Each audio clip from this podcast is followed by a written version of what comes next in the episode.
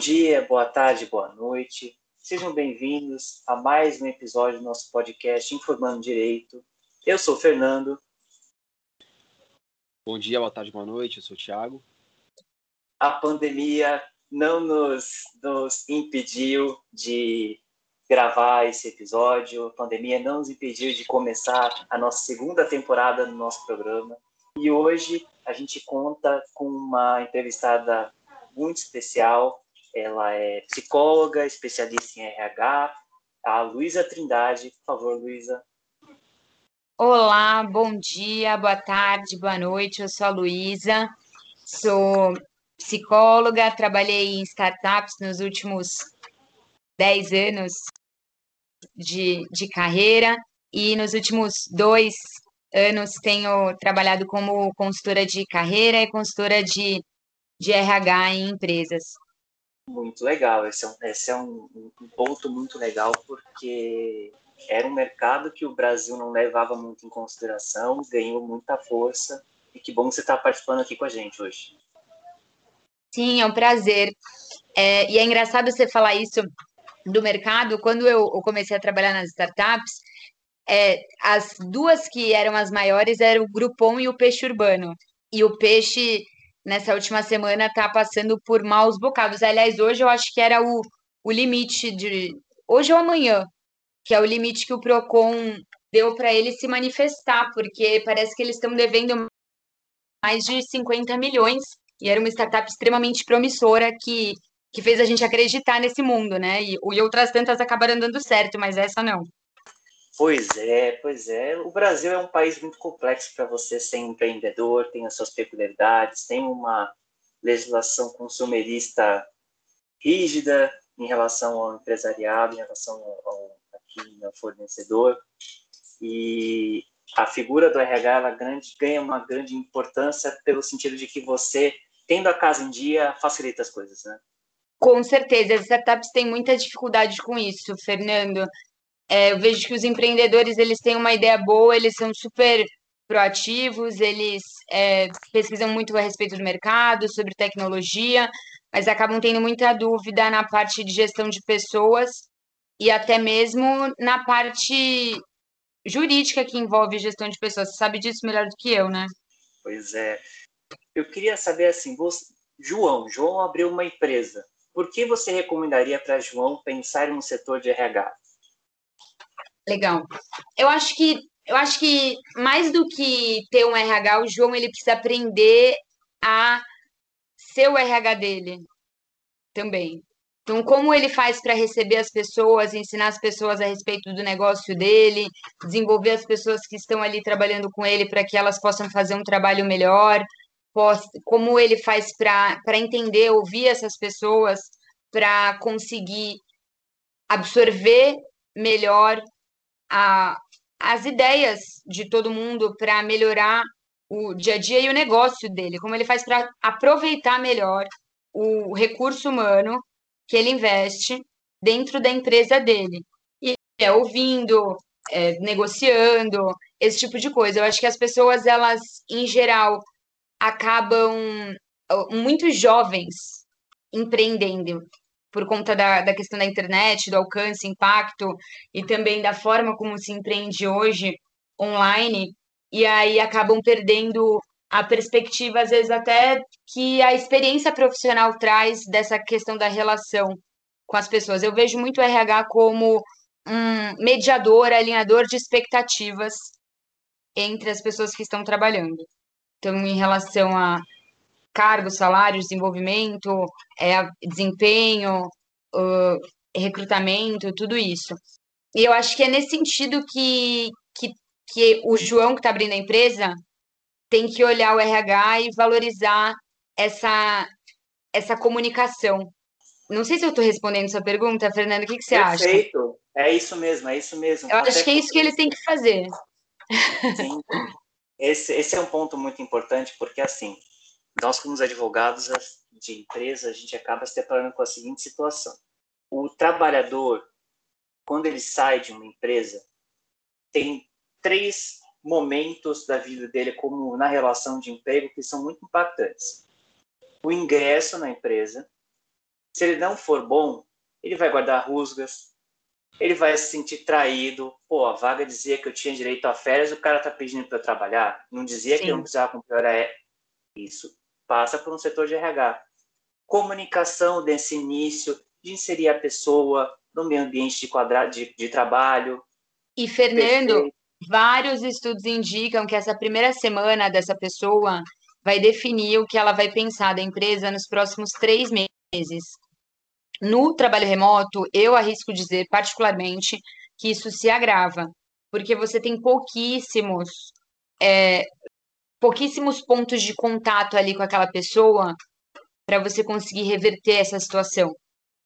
Então, você precisa, de uma maneira muito ativa, cativar essa pessoa ali muito insistentemente nessa primeira semana, que depois as coisas elas acabam acontecendo de uma forma mais fácil, mais natural.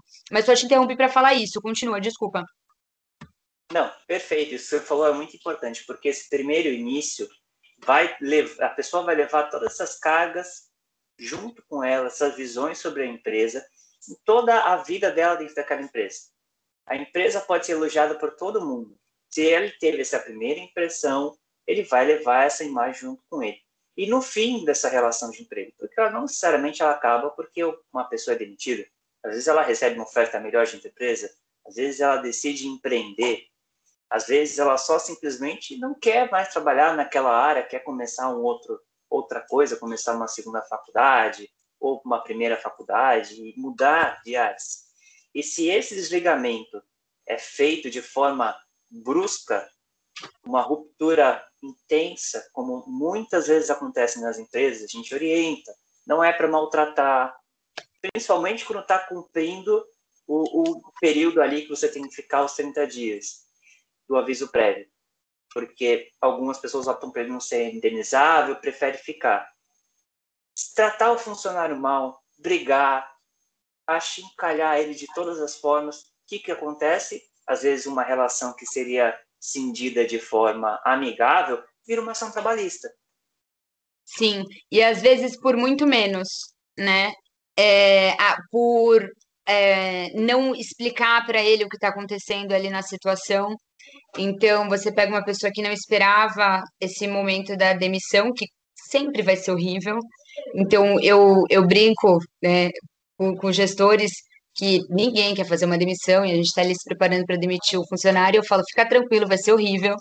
Vai ser uma situação super chata, ele vai ficar super chateado, ele não está esperando, porque não tem o que fazer. E o que a gente vai fazer é tentar é, dar essa notícia para ele com uma frase, né? Ou assim, costumo começar, eu, eu é, quando a gente vai demitir alguém, né? Chama a pessoa para vir na sala, claro, geralmente Tô eu e o gestor apenas, e aí eu já começo sério, como eu tô sempre brincando, as pessoas já estranham.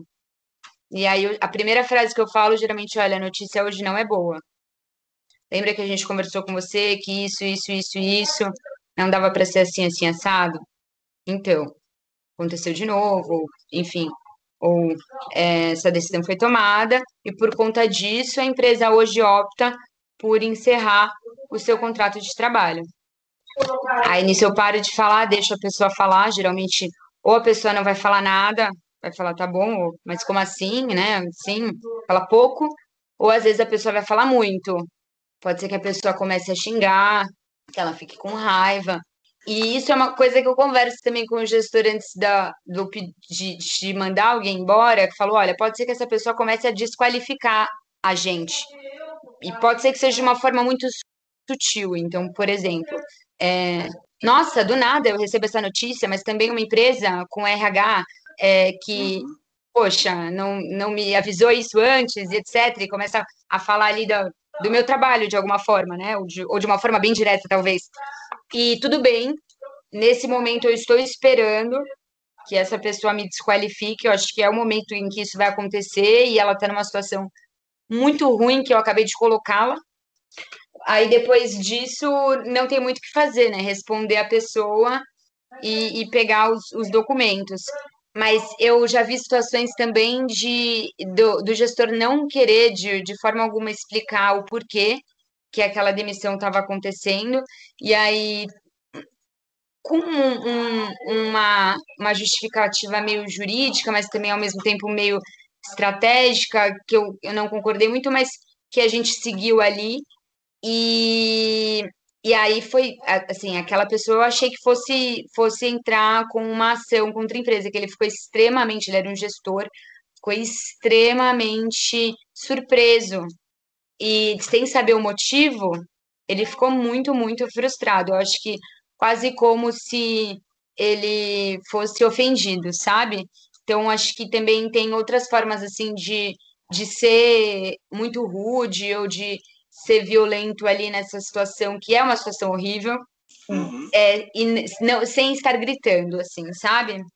É, na nossa área do direito, nós temos um, um problema entre advogados e outras áreas. É mais ou menos assim. Os advogados eles têm algumas atividades que pertencem à advocacia mas alguns detalhes, algumas nuances assim, os profissionais fazem. E muita gente ainda defende que o profissional que faz um curso específico para RH, que faz uma, uma graduação específica para RH, é mais qualificado do que uma pessoa que faz psicologia. Eu concordo. Você tocou uhum. no ponto crucial. Você tocou no ponto crucial é, for, o fato de você ser psicóloga demonstra já essa diferença absurda entre essas duas abordagens. Se você, você acredita que nessa situação que aconteceu, uma pessoa que só é formada em RH não se importa com a sensibilidade, não tem é, bagagem teórica e técnica para abordar a pessoa, teria só carimbado o papel e falado, olha, é isso aqui, e não teria esse tipo de pensamento que você tem? Ou a psicologia te ajuda com isso? Eu acho, Fernando, que a psicologia, a psicologia com certeza me ajuda por, com isso, mas ela não me prepara para essas situações. Quando eu entrei no RH, eu tive muita sorte de pegar uma gestora que ela me ensinava várias coisas no Beabá. E aí, ela é minha amiga até hoje, a gente conversa, e aí, há um mês atrás, ela pediu para eu conversar com uma pessoa de uma indicação e para ela, né? E aí eu lembrei muito disso. E aí ela falou assim para mim que ela fez isso comigo, de me ensinar a sentar, falar é assim que faz, anota aqui, pesquisa, assiste eu fazendo, agora você faz. É, enfim, ela me ensinou dessa forma tudo, desde essa, de demitir uma pessoa até entrevistar, quais perguntas fazer, quais tipos de perguntas existem, por que cada uma é feita, de ver o aplicar, perguntar o é, que, que eu acho, qual foi a técnica que eu usei, e depois, enfim. É, porque ela aprendeu dessa forma em uma consultoria. E ela, mas ela é formada em psicologia na mesma faculdade que eu, só que quatro, cinco anos mais velha. É, então eu acho que sim, eu acho que a psicologia me ajuda muito. Só que, é, ao mesmo tempo, a formação que eu tive após que eu fiz em, em negócio de pessoas, essa, a, tudo que eu pude aprender, os outros cursos e, e profissionalmente, todas as pessoas que me ensinaram, eu acho que, na verdade, acaba sendo mais importante para esse tipo de atuação do que o curso de psicologia em si. E no final das contas, o que eu acho mesmo é que o departamento ele tem que ser multidisciplinar. Acho que tem que ter um engenheiro, um psicólogo, um administrador, uma, um analista de marketing. Eu trabalhei com uma. Da última vez, eu trabalhei com uma pessoa, acho que ela era formada em. Ela era muito sensível, muito. E uma coisa que ela percebia muito bem era as dinâmicas das relações. E de alguma forma, ela, do ponto de vista político da dinâmica das relações, ela era mais sensível do que eu. Então, por exemplo, é, era bem mais. Ela estava aqui numa apresentação, é, ela foi apresentar para os gestores um dia, ela estava super empolgada, era um programa de onboarding. Como que seria o programa de onboarding? E eles teriam que fazer alguma coisa, acho que seria uma apresentação sobre a área deles, alguma coisa assim. E aí alguns ficaram meio reticentes. Uns porque eles tinham feito o primeiro programa, então eles não estavam entendendo o que estava acontecendo, que agora mudou, outros porque não tinham, não, não tinham disponibilidade para fazer isso. E aí ela contornou a situação de uma forma maravilhosa, mas assim, eu não estava, ela foi sozinha, né? Ela não falou nada para mim, ela falou um pouco e tal, que a gente conversava bastante, mas ela nem percebeu quão, como ela tinha agido ali naquele dia. Então, eu não sei, na verdade, Fernando. Eu acho que também já trabalhei com psicólogos que não eram tão sensíveis. Eu acho que, é, eu acho que tem técnica, e o importante é você saber que, que tem pessoas que escrevem sobre isso, tem ciência sobre isso, tem que ler, estudar, aplicar, testar e etc. Porque eu acho que as pessoas que não fazem certo, na verdade, são aquelas pessoas que pensam que é só fazer. Uhum. Elas nasceram sabendo, é só fazer. É dessas pessoas que eu tenho mais medo. Mas no as demais, eu acho que todo mundo consegue contribuir assim nesse para esse departamento se tiver é, estudando em específico, sei lá. E você acha que Luísa, os setores é... Digam. Peraí, teve uma interferência aí. Desculpa, Fê, pode continuar. Não, continua. É, nós estamos falando já no ponto em que a pessoa esteja contratada, né? E uma coisa que é, acaba sendo uma dúvida pessoal minha. É, qual seria a estratégia do RH para definir qual é o perfil da pessoa a ser contratada? E eu pergunto isso porque, por algum tempo, é, eu procurei vaga como advogado júnior, acabava caindo numa seleção sites onde já tinha todo o processo definido. E ali, muitas vezes, tinham oito, nove, dez etapas para que você conseguisse falar com alguém na empresa. E dentro dessas etapas tinha apresentação, currículo, aí tem teste de conhecimento, é, raciocínio lógico, tem teste de português, inglês e por aí vai. E muitas vezes o conhecimento técnico da área que a vaga estava procurando profissional, ele era exigido em último, quase na última etapa e algumas vezes não era exigido. E então uma dúvida que não somente eu, mas muitas pessoas têm, eu observo no LinkedIn, que as pessoas elas conversam muito sobre isso. Quais são os critérios do RH para definir o profissional? Tá, legal. É, eu acho que, então, primeiro para definir os critérios e depois para avaliar esses critérios. Eu acho que para definir os critérios, é preciso entender qual é o problema que você precisa que esse profissional resolva. Então, que problema que você tem aqui que não tem, não está ninguém resolvendo e alguém precisa fazer. E o, geralmente uma vaga, eu acho que ela parte ou de um problema que não tem ninguém resolvendo, ou de alguém que já fazia isso antes e saiu. Uma substituição. No caso de alguém que saiu, já é mais fácil. Então, você vê ali qual é o escopo das atividades daquela pessoa, e aí, eventualmente, essa é uma pessoa de atendimento ao cliente, ela precisa ser mais carismática, mais extrovertida, e aí tem coisas também que são nuances que vão passando ali pelo ambiente da empresa. Então, vamos supor, Comunicação. Tem empresas, geralmente no escritório, por exemplo, eles pedem uma comunicação impecável, uma comunicação muito uh, clara, só que ao mesmo tempo precisa ser sutil, de alguma forma. E tem que ter a visão da, da hierarquia dentro do escritório. Então, você precisa concordar com uma pessoa que está acima de você, é um outro tipo de dinâmica do que uma startup, por exemplo. Na startup, a gente avaliaria a comunicação transparente, por exemplo. É, isso do ponto de vista comportamental e do ponto de vista técnico, que essa pessoa precisa fazer e como é que você vai avaliar isso. Aí, é, pensando na diferença entre a comunicação transparente e a comunicação impecável.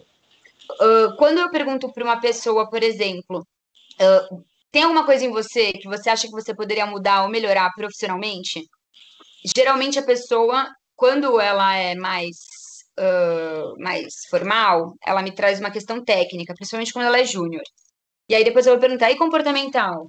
E aí vai ter gente que vai dizer, não vai. Então, por exemplo, a pessoa pode dizer ansiedade, como que isso te atrapalha? Ai, não, profissionalmente. Não, não me atrapalha profissionalmente. Na verdade, é que eu que me sinto ansioso, então eu, eu me sinto mal, mas não é que é um defeito particular. É uma coisa que eu escuto muito. Em algumas empresas, essa pessoa pode, poderia ser. Já trabalhei em empresas que essa pessoa seria reprovada por responder isso. Então, ela não assumiu qual é o comportamento dela dentro do, do ambiente de trabalho que ela precisa melhorar, ou ela não, ela não sabe, não tem autoconhecimento, ou ela não tem autocrítica, ou ela não é transparente. De qualquer forma, para mim, não funciona.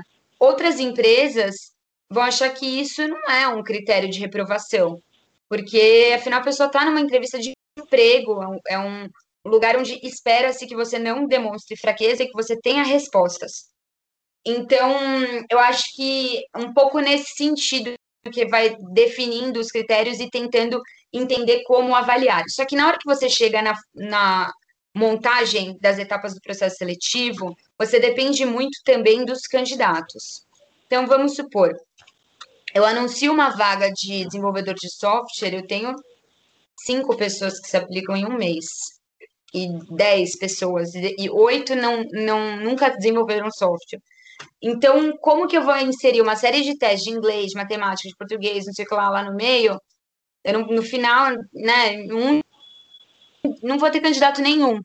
Então, as empresas tendem a fazer etapas automáticas, mais etapas automáticas, ou se valer mais de etapas automáticas em processos seletivos que tem um número muito grande de pessoas se aplicando. Uhum. E aí, querendo ou não, é, acho que teria que ver cada teste para ver o que, que, tem a ver, mas vamos supor. Se ele testou ali o seu português é, e o seu raciocínio lógico, uh, enfim, viu que você está estudando, que você está, você é um, uma vaga de estágio, advogado júnior, que você acabou de se formar numa faculdade é, que ele está ali considerando o processo, e que não teria por que ele fazer uma avaliação técnica, sendo que você vai entrar como júnior e ele já viu que você tem ali aqueles requisitos para conseguir desenvolver a parte técnica junto com ele, porque provavelmente você realmente não vai ter. Ou se tiver, não vai ser como ele gostaria, né? O é, que, que você acha, Thiago? Mas eu acho que tem gente que inclui sim mais do que o necessário, porque é, porque é fácil. Eu particularmente eu me sinto eu me sinto um pouco ofendido com alguns processos seletivos, porque eu já cheguei a fazer alguns que eu cheguei na última etapa e na parte da entrevista eu não fui chamado. É, então assim, você percorreu ali nove etapas, você ficou às vezes um mês naquele processo seletivo, porque a resposta não é rápida e nem mesmo o feedback você recebe. Então você não sabe o que fez com que você não fosse chamado para entrevista. Então, não chegar na entrevista foi algo que me deixou é, um pouco frustrado, né? E, sinceramente, para uma vaga de júnior, eu entendo, eu posso estar completamente equivocado, você me corrija, mas eu entendo que a experiência é muito importante. Só que não faz muito sentido você pedir três, quatro anos de experiência na área para você contra júnior. Será que esses requisitos em excesso seriam reflexo da, da realidade que nós vemos hoje, da escassez de de empregos, então muitas pessoas super capacitadas acabam concorrendo para vagas júnior e assim as empresas conseguem pagar um valor menor para um profissional muito mais habilitado? Infelizmente, eu acho que de alguma forma sim, viu, Tiago?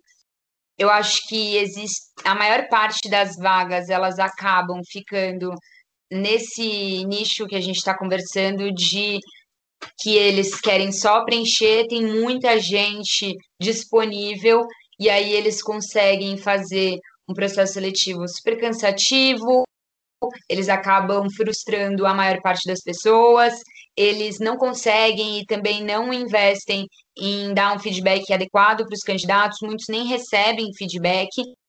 Eu acho que tem hoje o que acaba acontecendo? Aquelas empresas que não competem por esses profissionais, porque a gente, a gente vê uma, uma massa de profissionais de profissionais desempregados crescendo cada vez mais e um nicho muito pequeno de profissionais que ainda estão sendo muito procurados pelo mercado e eles podem escolher onde eles vão trabalhar. As empresas que escolhem essas pessoas, que estão procurando essas pessoas, elas têm um processo seletivo muito mais respeitoso, digamos, né? É, então, já vi empresas que enviam feedback específico para todos os candidatos. É um feedback pronto? É, mas ele tem um pronto de comunicação, ele tem um pronto de atraso, ele tem um pronto de cada tema ali que, que é mais comum de reprovação e o sistema dele faz tudo, ele paga um sistema para isso porque ele se interessa. Mas é porque as pessoas, elas fogem de trabalhar em empresas que fazem processos seletivos como esse que você está falando. Então, aqueles profissionais que vão se qualificando mais em relação ao que o mercado tem de maior procura, eles acabam, de fato, ou desistindo desse processo, ou às vezes eles entram nessas empresas pela porta do, do canto ainda. É, então, ah, alguém te conhece, falou, não, o Thiago é muito bom, nem coloca ele nessa, nessa trilha de um monte de teste que ele vai desistir. Já põe ele para fazer entrevista, aí eles invertem, também já vi isso. Primeiro conversa com o Thiago bastante, vai dando um teste para ele de cada vez. É, eu faço isso, né? Fazia isso, que hoje em dia eu não faço, trabalho pouco para empresa em recrutamento, eu não tenho feito mais.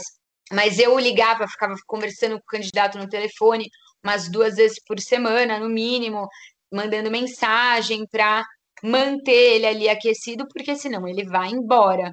Então, eu acho que é, é verdade isso que você está falando, e é importante as pessoas terem consciência de que elas também estão escolhendo de alguma forma. Então, ficar atento ao mercado, se fazer competitivo, para também poder não entrar, não precisar entrar nessas, nessas ciladas dessas empresas, porque o recrutamento é mesmo a porta da, da entrada. Se a empresa está te tratando assim para tentar te trazer, quando você estiver lá dentro, a tendência não é que melhore, eu acho, né? O que, que você é, acha? Acha que faz sentido, que Thiago? Tenho, sim, a visão que eu tenho particular disso é que eles já têm as pessoas definidas que eles querem. Então, é aquele famoso QI, né? talvez o processo seletivo seja uma mera formalidade para eles contratarem alguém que já esteja definido. Essa é uma visão é, de alguém leigo de RH, porque às vezes é um processo muito específico e você achar, por exemplo, um advogado que entenda de física é algo muito específico e para uma vaga é, júnior que você muito provavelmente num grande escritório você vai trabalhar com modelos prontos, você vai receber já ali a assinatura não é muitas vezes nem é sua, você trabalha com tudo pronto, né? Você só precisa alimentar um, um sistema. E me parece que isso é muito específico. E vendo toda essa conjuntura atual, né, do cenário é, da escassez do trabalho, do, das pessoas também, to, é, muita gente se formando né, em graduações, fazendo pós-graduação, acaba ficando um pouco saturado de profissional. Não que eles sejam bons profissionais, mas muitas pessoas acabam tendo os requisitos mínimos para concorrer às vagas. Então, é, Ô, Thiago, sentido, mas aí por que, que eles abririam a vaga? Anunciariam? Então, é, essa, essa é uma, é uma dúvida que eu tenho. É, como eu falei, eu sou leigo nesse, nesse, nesse setor de RH, mas a impressão que me passa é justamente essa, porque você chega ali, faz o processo, é, muitas vezes tem uma prova técnica onde você coloca, você responde perguntas que você utilizaria no seu dia a dia, eles te dão uma nota, você vai super bem e acaba que chega num determinado ponto, nem feedback eles te dão. Então, a impressão que passa, não estou falando que seja isso, mas é a impressão que eu, que eu tive em algumas vezes. Entendi. É, eu acho que assim, tudo, eu acho que tudo, todo movimento que eles fazem em relação ao processo seletivo, a, a, que a maioria das empresas fazem, eu estaria a dizer, né? Então, anunciar vaga, é, fazer entrevistas com pessoas e, e pagar um software para ter ali os, as, as avaliações, etc., eles fazem porque eu acredito que eles estão precisando, acreditam que precisam ali naquele momento. E, e, e nessa primeira hipótese, eles não teriam como ter já alguém para ser contratado, senão eles simplesmente contratariam. É, mas, assim, a conversão de candidato indicado para candidato que faz candidatura é muito, muito, muito diferente. Eu, quando eu media esse número que eu trabalhava nas empresas, era assim, cada. Porque antes da pessoa chegar para entrevista, tem a, uma etapa ou outra, na maioria da, das, das coisas que são que é online, e tem a entrevista por telefone. Elimino muita gente na entrevista por telefone, sim. E aí, para entrevista presencial, para candidatura, era uma coisa assim, de um para cinco. Então, conversava com cinco pessoas para aprovar uma. Quando era indicação, indicação, sempre que alguém me indica alguém, eu chamo para conversar, 100% das vezes. E era um para dois. Cada duas pessoas indicadas que eu conversava, uma eu contratava. Então, quando eu estava no meio de um processo seletivo, independente em qual etapa que eu tivesse, eu podia estar com um candidato já na última etapa, dois candidatos na última etapa, super feliz lá com eles. Se me aparecesse uma indicação, eu parava tudo e conversava com ela. Porque a chance de ser alguém excepcional era muito grande, mas uma indicação de verdade, né? Que estava acontecendo mais quando, por exemplo, as, umas empresas muito boas estavam fechando e aí eles é, pegavam uns três, quatro melhores e, e, ficavam, todas as startups entrevistavam, ficavam leiloando, era uma coisa. Mas era, é, é, eu acho que, eu acho que se a pessoa não, não, se a pessoa vai contratar alguém, ela vai lá e contrata. Se ela não vai, ela faz o processo seletivo e aí, se você está no processo, eu acho que você tem chance. Até a hora de você ser reprovado, você tem chance. Eu realmente acho isso. Você tocou num ponto, muito importante. É, e eu queria saber a sua visão como consultora. O que, que leva um profissional a se destacar? O que, que leva um profissional? Você está observando o currículo dele lá no LinkedIn. O que, que você olha e fala? Esse cara pode ter aquilo que a gente está procurando. Ótimo. Esse, é, as, em média, eu vou olhar o currículo de cada pessoa por menos de cinco segundos. E eu preciso de algumas palavras-chave. Então, de cara, geralmente, vou direto no nome do último cargo e do penúltimo. E em algumas palavras ali que eu esteja buscando. Então, por exemplo, uh, atendimento, gerente de atendimento, gestão de equipe, quantas equipes, tipo de produto, esse tipo de coisa. Por esse motivo, e, e assim, é possível, Fernando, que muita gente tenha tido essa experiência em algum momento da vida. Só que eu não consiga identificar isso no currículo da pessoa, porque a experiência da pessoa é muito vasta. E aí, quando eu olho, parece que essa pessoa não é quem eu quero. Por isso que eu digo muito para os meus clientes procurarem duas, três vagas que sejam a vaga dos sonhos deles. Vejam frases que estão escritas ali nas vagas, o vocabulário ali da área, então palavras que aquela área utiliza bastante. Então, vamos supor, marketing digital tem que falar em custo por lead, tem que falar em funil de vendas, esse tipo de coisa em é, recrutamento e seleção, né, para quem trabalha com RH, em desenvolvimento de pessoas, enfim. E inserir essas palavras e as frases que você vê lá nas vagas que tem a ver com você. Porque assim, quando o recrutador vê, e fazer só um recorte da sua vida, o recorte que te interessa apresentar para a próxima vaga que você almeja. Porque aí, quando o recrutador vê o seu currículo, ele vai olhar e vai pensar: é exatamente quem eu estou procurando. E verdadeiramente não importa se isso é algo que você, é, em qual momento da vida que você fez isso, se você também tem outras habilidades, enfim, se você sabe fazer aquilo, não importa. Então, é muito importante, acho que o que faz o recrutador é você se destacar no meio de tantos currículos em cinco segundos ali para o recrutador, é você ter um currículo limpo, só com aquela história que é essencial contar para essa vaga que você está almejando. Então, não precisa colocar o nome do cargo que está na sua carteira, coloca um nome fácil de entender para qualquer nicho. Também evita usar palavras específicas da sua da sua empresa. Tinha umas empresas que falavam assim, é gerente de Uhu. Aí o que, que é isso, né? Ele é gerente de atendimento ao cliente, ou de melhoria de atendimento. Então, coloca coisas que tenham mais a ver com o mercado e facilite o olhar do recrutador. Eu acho que é isso. Entendi, entendi. É, isso que você falou é muito importante, Luísa, pelo seguinte, é, eu vejo muitas pessoas cometer, estou na advocacia privada, mas tem muitos colegas, muitas pessoas que querem uma vaga. E eu reparo que essas pessoas muitas vezes criam um currículo dela, padrão, e elas distribuem. Sabe aquela velha história de colocar no papelzinho, em cada lugarzinho levar esse currículo? Uhum. Você, você acredita que a, a personalização desse currículo para específicas vagas vale a pena o investimento nesse tempo?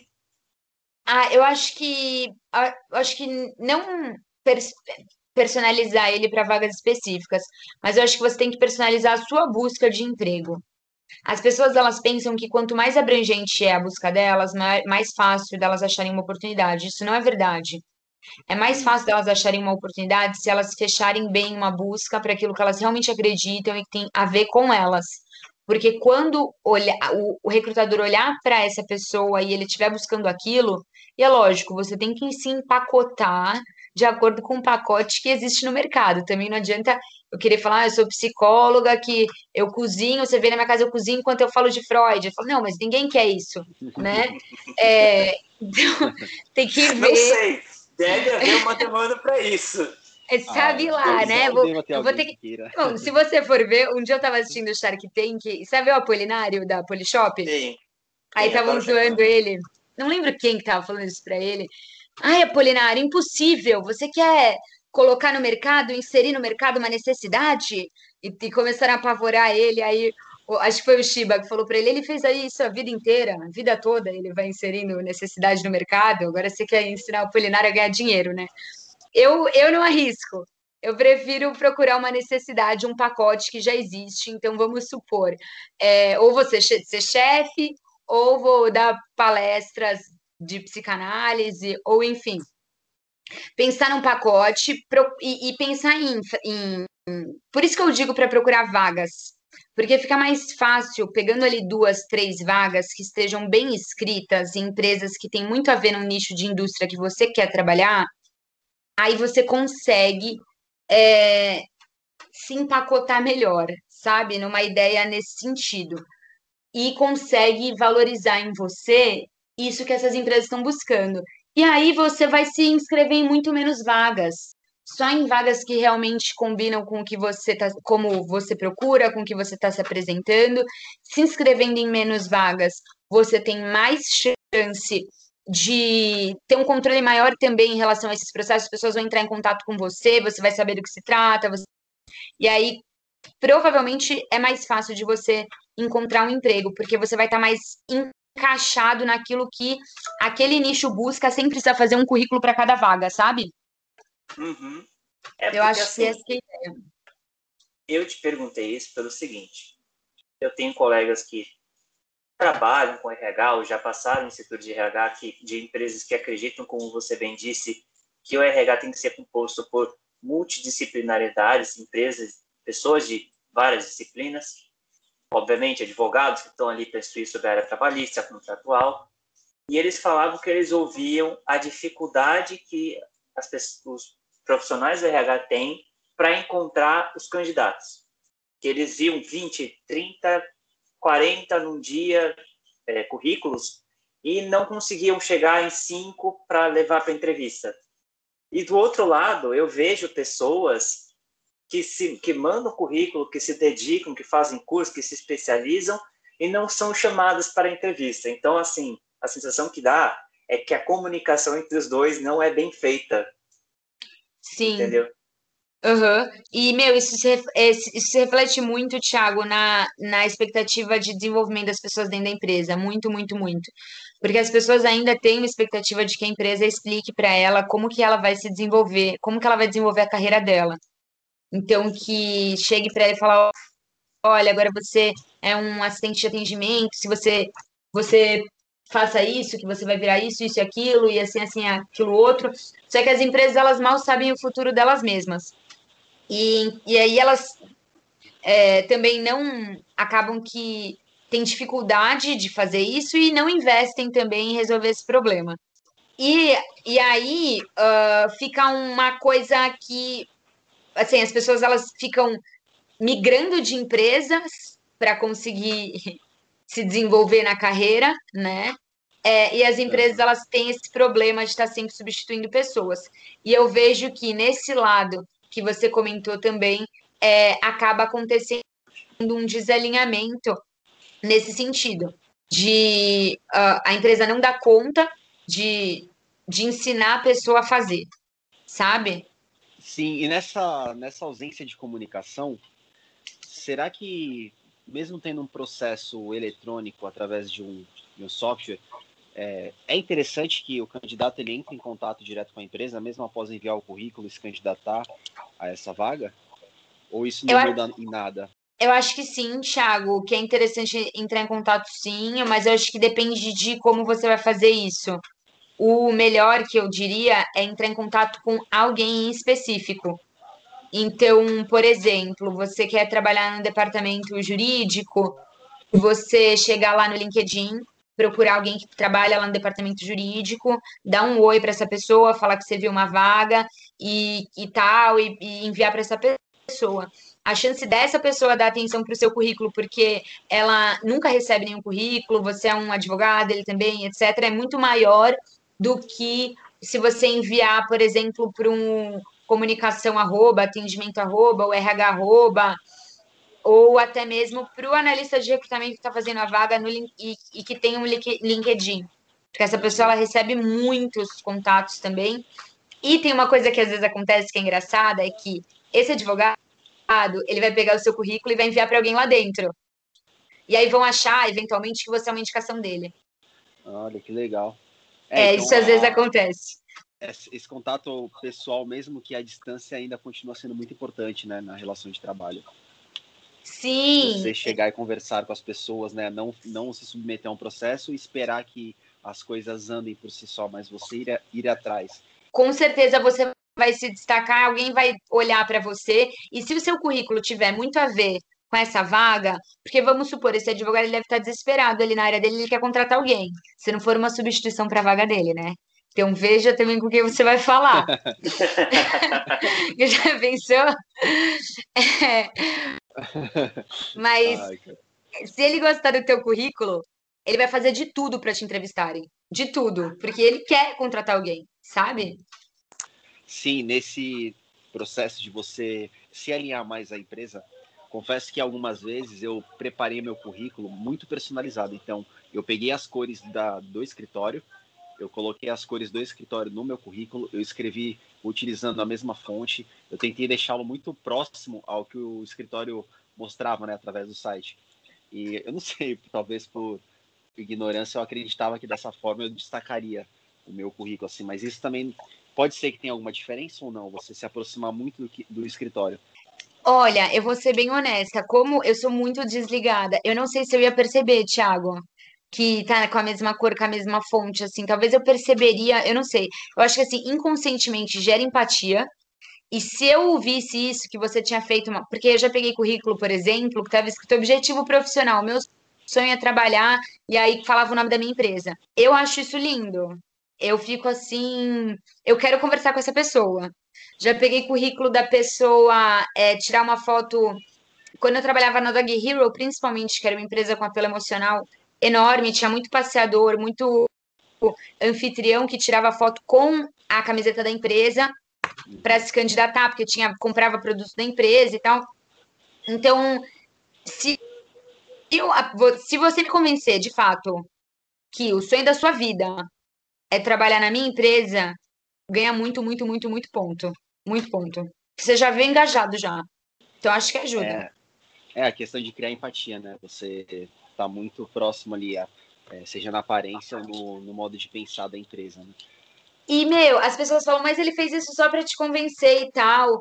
Gente, no final das contas, se eu, se eu conseguir explicar para ele o que é para fazer, e ele fizer exatamente o que eu quero que ele faça, ele é perfeito.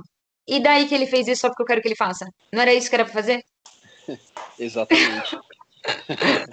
Por isso que eu sou a favor da gente explicar para o candidato, em detalhes, tudo que você espera dele durante o processo processo seletivo. A Amazon faz isso.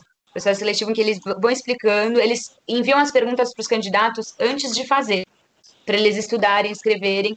Porque se a pessoa for capaz de ver o que é para fazer e estudar e dar uma resposta excelente, eu não ligo que não é automático, que é treinado. Então, comigo, acho que é ponto. No final, você não conseguiu a vaga, Thiago, por isso você ficou chateado? Esse, esse foi esse escritório que você ficou um mês fazendo processo e fez um monte de prova? Sim, na verdade eu me candidatei a diversos escritórios. Muitos deles eu cheguei na última fase, mas na hora de fazer entrevista com o, responsável, eu não ia adiante. De 20 escritórios que eu me candidatei, eu recebi três feedbacks. E eles foram respostas automáticas. Teve um que eu cheguei a fazer. Pode falar. Eu ia perguntar quantas entrevistas você fez? Entrevistas, eu fiz três. Tá. Eu fiz três. É, e uma delas, na verdade, era uma proposta de. de... Eles estavam vendendo espaço, né? Então eles fizeram proposta a de. É, eles estavam vendendo de... espaço de co-work. não, não. Esse de vago aí ficou. Deve ter falhado aqui na hora de falar. Pô, já passei por isso também. Não, é que é frustrante, porque assim, é, eu entendo que tenha muita gente concorrendo à vaga, mas você se dedica bastante, você muitas vezes, eu até acho que é um pouco teatral, porque eu particularmente eu adequava meu currículo à empresa que eu estava mandando, então eu escrevia de acordo com o que eles escreviam. Talvez seja algo falso que eu quisesse chamar atenção. Às vezes nem era a forma que eu pensava. E aí, talvez também por ser algo falso, não, não chamava atenção, né? Então, ah, e aí na, naquela coisa, como você chama atenção, né? Outra coisa Sim. que chama muita atenção, exatamente, que é a questão desse paradoxo, que também é você ser autêntico. Isso chama muita atenção. Então, você. É, mas isso acho que principalmente na entrevista. Mas acaba que se reflete um pouco no currículo também.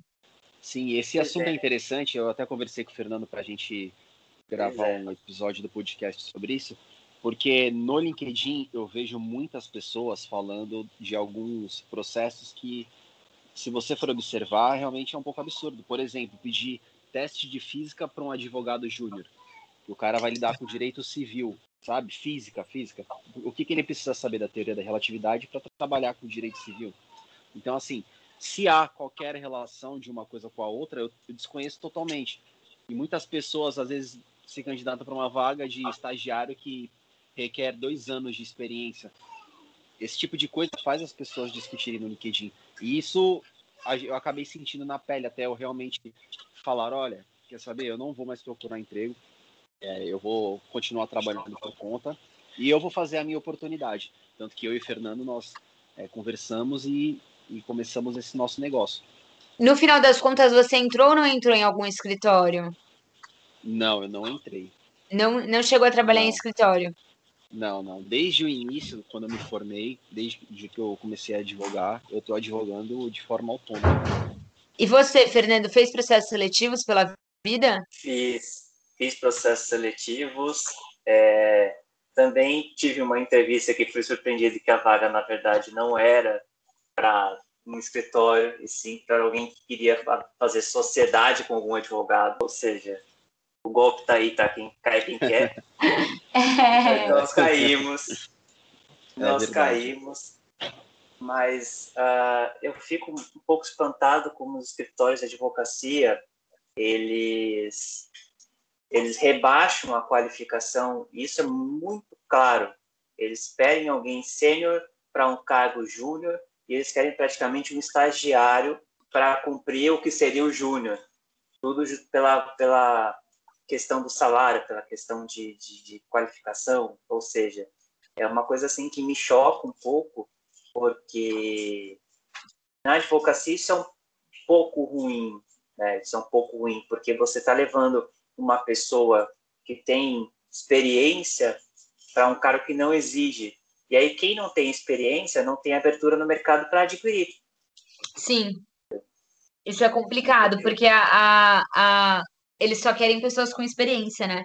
Mas em relação a essa questão desses requisitos, por exemplo, física, tantos anos de experiência, é, para posições que, que. Porque acho que tem dois cenários aí, né? Uma coisa, requisitos a mais para posições que não precisam desses requisitos.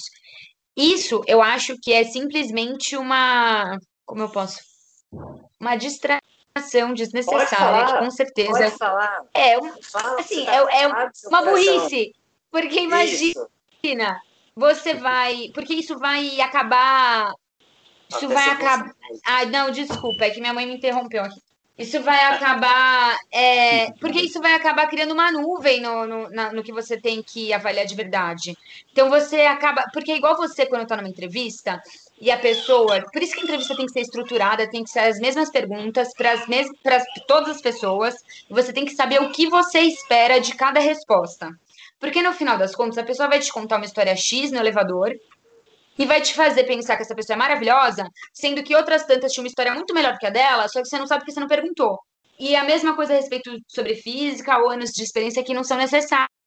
Isso acaba criando é, distrações irrelevantes que te fazem escolher pessoas que não vão fazer o trabalho certo. Isso é o que eu penso. Em relação à coisa da, do estagiário para ser júnior, então, gente, por si só, assim, estagiário que tem que ter experiência, eu acho que é ruim, porque de fato a pessoa, por onde ela vai entrar, né, tem que ter um momento em que ela vai ser ensinada. Só que ao mesmo tempo, é que eu trabalhei numa empresa em que a gente contratou estagiários que eram muito, muito, muito bons. Muito bons. E o programa de estágio era muito bom. E aí acabou que eles passaram a performar como os nossos analistas júniores, que tiveram que performar como os nossos plenos, que tiveram que performar como sêniores, que tiveram que, enfim, que no final é, a barra subiu tanto e a empresa também estava passando por uma série de é, era rodada de investimento que vinha, que não vinha, e, e, cliente, etc. A gente tinha todo mês parecia que a empresa ia fechar, né? A empresa estava apertadíssima. Que no final os diretores foram demitidos e a gente ficou do gerente para baixo, super bem. Então saiu o CEO, dois, três diretores, porque eles, eles se tornaram obsoletos. Mas quem observou isso e fez isso, lógico, foi o board, né? O board meeting que estava lá fora. Porque se você tem ali um CEO que ele que está fazendo a manutenção disso tudo, mas aí não é em relação a, a. Porque aí no final das contas, se não é para todo mundo performar como o de cima para o último de todos ir embora, não é uma cultura de resultado, é uma cultura de relacionamento.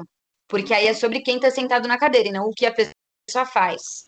Uhum. E aí, nesse sentido, sim, acho ruim, numa cultura de relacionamento, acho ruim que um estagiário tenha que performar como um júnior, porque no final das contas, ele nunca será. Ele será um dia, mas aí só se ele fizer muito mais do que aquilo que, meu, já é demais, para ganhar uhum. alguma coisa que de repente nem faz sentido. Então, eu acho que o problema tá, na realidade não é de você permitir que o estagiário tenha mais responsabilidade e que ele é, seja alguém que, enfim, é, cuide sozinho, tenha muita autonomia. Acho que o problema é você não é, distribuir depois esse lucro e não usar a mesma régua para você, se você é o presidente da empresa, sabe? Uhum. Não sei se, se eu estou sendo muito utópica, louca. O que, que vocês estão achando? Não, perfeito. Não, tá perfeito. perfeito. Tá fazendo todo sentido. Porque no final das contas, pensa o estagiário que chega lá, tem um monte de autonomia, um monte de responsabilidade, pode fazer um monte de coisa. É uma coisa legal para ele.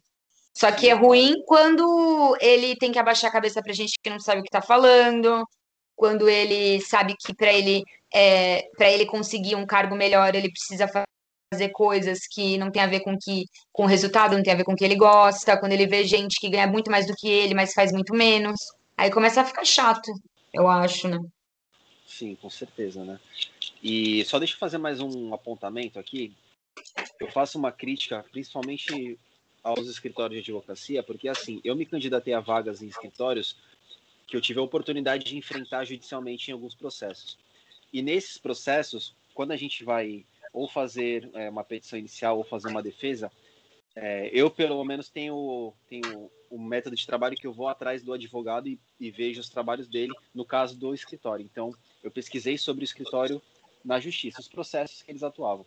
E uhum. eu percebi que era muito padronizado. Então, assim, para causas da, do mesmo tipo, mas com coisas. Porque sempre vai ter alguma especificidade de uma causa para outra. Porém, eles, eles utilizavam sempre os mesmos argumentos. É, é o modelo padrão que eles usavam para praticamente tudo que tivesse a mesma relação. Então, me fazia uhum. pensar qual é o sentido de você precisar de alguém que tenha bastante conhecimento para copiar e colar. Sendo que, no final das contas, inclusive, a, o índice de perda na, de ações na justiça deles eram altíssimos, porque eles não adequavam os casos às particularidades. Então, eles vinham lá com petições e defesas muito bem fundamentadas, bonitas, porém não eram os fundamentos corretos ou os fundamentos que o juiz esperava observar. Então, isso me fez também questionar bastante como que é feito o processo seletivo, porque se eles pedem tantas coisas, tantos requisitos, para que no final você sente numa cadeira, fique 14 horas trabalhando, copiando e colando, qual que é o, o sentido disso? Você pode pegar qualquer Sim. pessoa que tem uma certa habilidade e colocar ali para fazer isso, certo? Mas, meu, Thiago, acho que é muito comum. Eu acho os, os gestores que eu vejo que mais querem fazer, enfiar um monte de coisa nada a ver no processo seletivo são aqueles que não fazem a menor ideia do que, tá, de qual o problema que eles estão querendo resolver. Eles só vê ali um monte de coisa rodando, parada, represada, caindo, e aí ele vai enfiando gente no problema e vai testando essas pessoas de cada história que ele escuta, ele vai inserindo ali no meio, e aí quando vai ver, vira um Frankenstein e, e uma coisa não tem nada a ver com a outra. Isso eu tô contando assim desse jeito, mas assim, é bizarramente comum, é muito comum, é, é que mais existe, na verdade. Uhum. E eu acho que tem a ver com isso, de repente, né? Da, das pessoas elas não saberem o que elas estão buscando e, enfim, e fazerem essa, essa confusão. Sim, perfeito. E, Luísa, caminhando para o final, é, hoje na pandemia, como que está essa relação do RH? Será que ficou mais frio a relação do, do, do, RH com o, os candidatos? Uma coisa muito mais afastada, porque não tem aquele contato, né? Como que está essa relação do RH na pandemia? É, eu acho que é um desafio maior, Thiago, o, é, você conseguir fazer esse alinhamento de expectativas, você acaba dependendo mais dos processos, então, da, dos processos de avaliação de desempenho, de, de mentoria, de encontros, de rituais, de, enfim, de uma série de coisas para conseguir garantir a comunicação.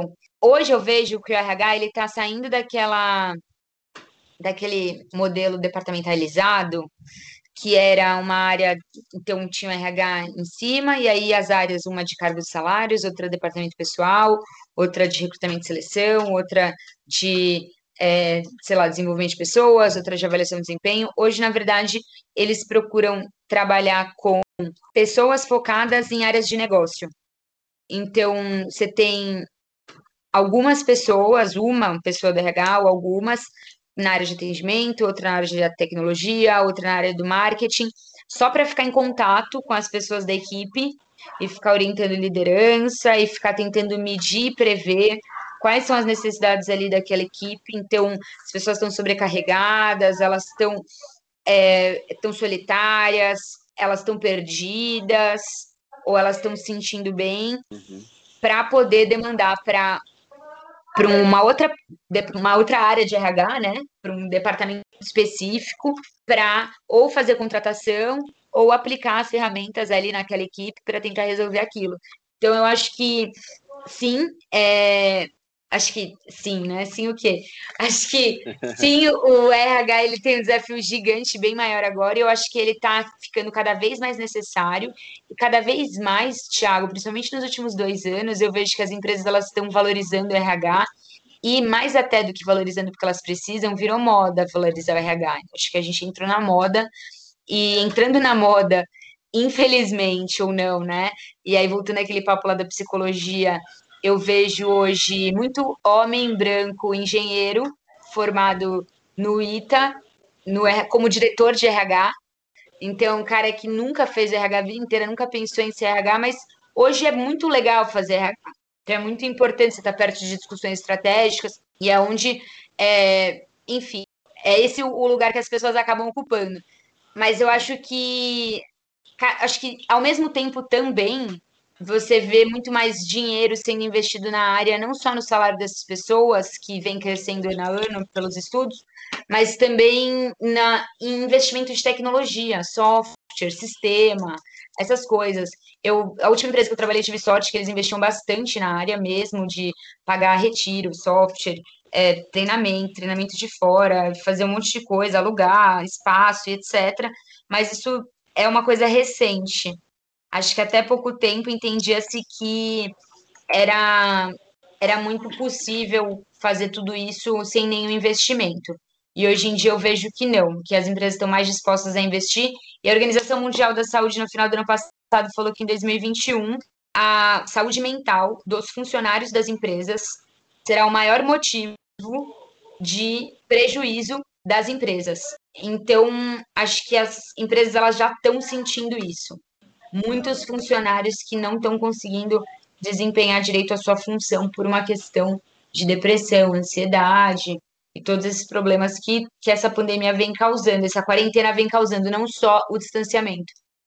Luísa, muito obrigado por ter participado do programa de hoje.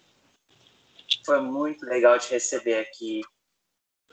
Você é uma profissional muito gabaritada, com experiência foi bom reencontrar você da época de escola e estamos todos aqui muitos anos depois.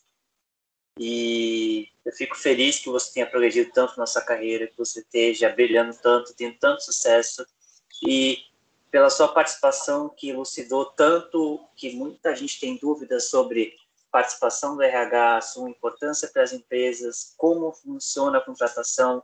Eu tenho gente que tenho certeza que muita gente que ouviu esse podcast vai tomar um rumo diferente na vida e conquistar a vaga que ele tanto quer, graças à sua ajuda nesse podcast. Espero que sim. Obrigada a vocês, obrigada, Fernando, obrigada, Thiago. Foi muito bom o papo. Espero que, que, que eu tenha ajudado mesmo, que as pessoas elas é, tenham se valido aí das dicas para conseguir um emprego, ou pelo menos para pensar aí em algumas mudanças de carreira, aqueles que, que querem ou que estão sentindo necessidade. Também ajudar os empreendedores, gente, porque eu acho que eles são de verdade. Eu acho mesmo que uma coisa boa que a tecnologia trouxe é as pessoas poderem dar um feedback mais real para os empreendedores, para os chefes, pra, sobre os processos seletivos, esse papo aí que a gente estava comentando que rola no LinkedIn. Também quero ajudá-los. Luísa, muito obrigado, esclareceu todas as dúvidas. Eu tinha muita dúvida quanto a isso, muitas pessoas que eu conheço também.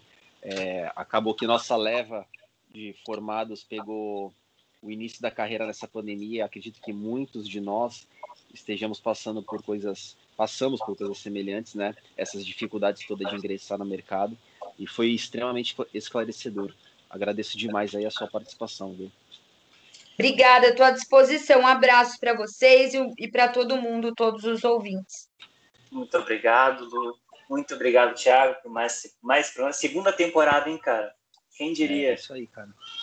Segunda diria, temporada sobrevivendo. podcast, sobrevivendo nessa pandemia. Obrigado a todo mundo que ouviu. Esse foi Informando Direito. Tamo junto, é nós. Tchau.